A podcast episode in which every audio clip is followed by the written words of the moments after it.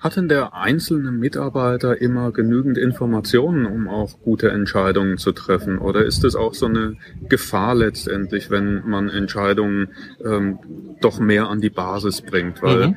wir haben äh, eben auch darüber gesprochen, wie sieht es aus ähm, mit lokalen Bewertungen, ähm, mhm. mit lokalen Boni und ähnlichen Sachen. Mhm. Kann das nicht auch ein Problem dabei sein, dass mhm. man quasi die Entscheidungsgewalt ja. nach unten verlagert und dadurch ähm, verschiedene Bereiche des Unternehmens sich auch unterschiedlich entwickeln und die Gefahr besteht, dass das Ganze nicht mehr zusammenpasst. Ja, äh, große Gefahr, äh, zumal die Menschen eben in der alten Welt, nenne ich es jetzt mal, gedanklich unterwegs sind. Und aus der TOC kennen wir den Begriff der lokalen Optimierung.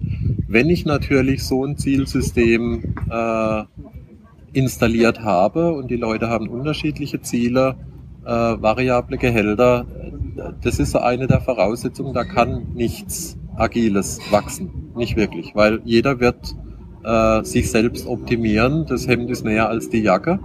Ähm, also das Skills, diese, diese ähm, Faktoren äh, zunächst mal abzubauen. Das wird man auch nicht von heute auf morgen machen.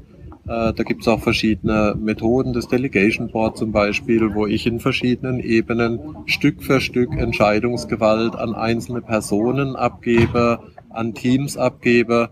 Und auch da jetzt wieder als Manager ist es meine Verantwortung, äh, die Mitarbeiter auch nicht zu überfordern. Das heißt, die müssen natürlich in der Lage sein, ähm, diese Kompetenzen zu übernehmen, diese Verantwortlichkeiten zu übernehmen. Äh, und so wird man da stückweise rein äh, in der Geschwindigkeit, wie das für das Unternehmen, für diese Situation passt. Und letztendlich ist, ähm, wie wir das auch in den TOC-Projekten sehen, die große Herausforderung, ähm, wegzukommen von der lokalen Optimierung, also das Silo-Denken, ich als Individuum, ähm, wir als Team, wir als Abteilung, hin zu wir als Unternehmen. Und dann ist die Frage, ähm, wozu brauche ich da noch individuelle Zielvereinbarungen, wenn ich in einer dynamischen Umgebung unterwegs bin. Die Ziele müssen ja eigentlich immer veraltet sein. Ja. Jetzt hört sich das für mich ganz schön futuristisch teilweise auch an. Also mhm. wenn man das wirklich mal äh, zu Ende denkt, dann kommt man zu einer Organisation, in der Entscheidungen sehr stark an der Basis getroffen ja. werden, in der äh, lokale Optima aufgehoben werden, in der vielleicht auch Boni-Systeme in Frage gestellt werden, mhm. in der hierarchische Strukturen ja. komplett in Frage gestellt ja. werden. Ähm, was macht das mit Unternehmen und den einzelnen Mitarbeitern in diesen Unternehmen? Also wenn ein solcher Change mhm. hin zu einem agilen Unternehmen auf breiter Front wird. Also mhm. nicht nur einzelne mhm. Teams, die Scrum machen, sondern ja. ein komplettes Unternehmen, das agilisiert wird. Ja. Was sind denn da so typische Stolpersteine oder was sind negative Effekte, die auftreten können? Ja. Und wie gehst du damit um? Zunächst mal muss man sehen, was ist die Vision, äh, die Richtung, in die wir gehen möchten und wo steht das Unternehmen heute. Ähm, ich bin da weniger ein Freund von schnellen und harten Changes, ähm, sondern es ist eine es ist eine Lernerfahrung für die gesamte Organisation und es geht manchmal schneller und manchmal dauert es eben länger. Man muss positive Erfahrungen sammeln, man muss das Vertrauen äh, gewinnen in sich, in die Organisation und teilweise dauert es halt. Ähm, die größten Hindernisse, die ich sehe, ist, dass man aufgrund von Drücken, auf, also Termindruck, ähm, aufgrund von Angst in alte Muster zurückfällt, bewusst oder unbewusst.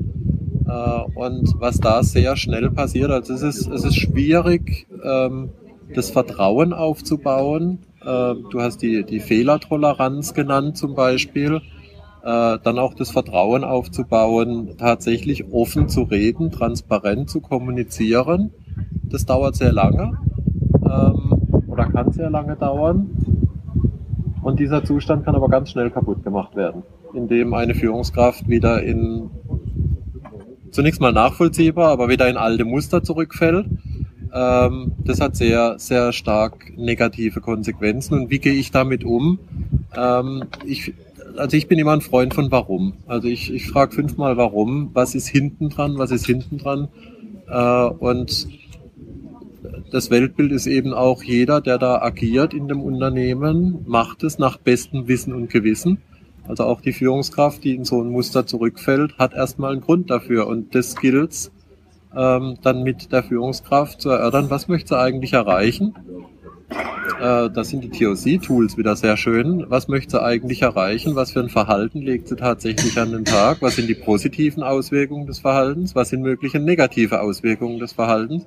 Und gibt es vielleicht andere Verhaltensweisen, die äh, weniger negative Auswirkungen haben? Also das, das hat sehr viel mit Reflexion zu tun, schrittweise vorgehen und dann eben auch äh, die Transparenz äh, gegenüber allen Mitarbeitern. Also wir Menschen haben sehr feine Sinne und spüren, ob dieser Mensch, der gerade mit uns redet, konkurrent ist.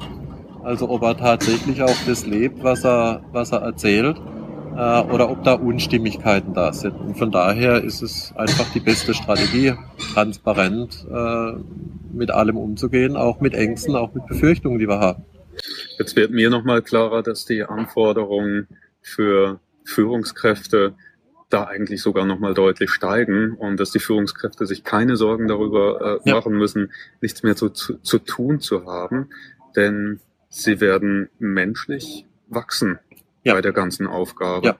Ja. Und genau. ihre Aufgabe wird sich vermutlich eher dahin entwickeln, wirklich Führungskräfte zu sein, im Sinne einer Führung, weg vom Management hin ja. dazu, ähm, letztendlich mit den Mitarbeitern gemeinsam Wege zu gehen und sie zu befähigen. Genau, genau.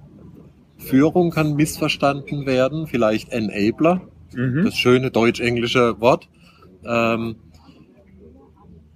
genau, die, die Mitarbeiter in die Lage zu versetzen, ähm, mehr Verantwortung zu übernehmen. Und so ganz nebenbei ist es auch für eine Führungskraft nicht uneigennützig, äh, weil sie sich damit auch selbst entlasten. Ja. Also wenn die Mitarbeiter, wenn das Unternehmen läuft, habe ich ja als, als Führungskraft wieder die Möglichkeit, den Freiraum, äh, mir auch strategische Gedanken zu machen, was die strategische Ausrichtung des Unternehmens angeht.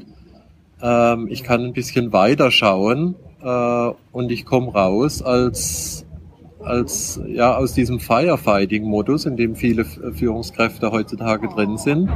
Irgendwo brennt es muss schnell eine Entscheidung getroffen werden und sagt, bin ich im nächsten Meeting und muss wieder Firefighting machen.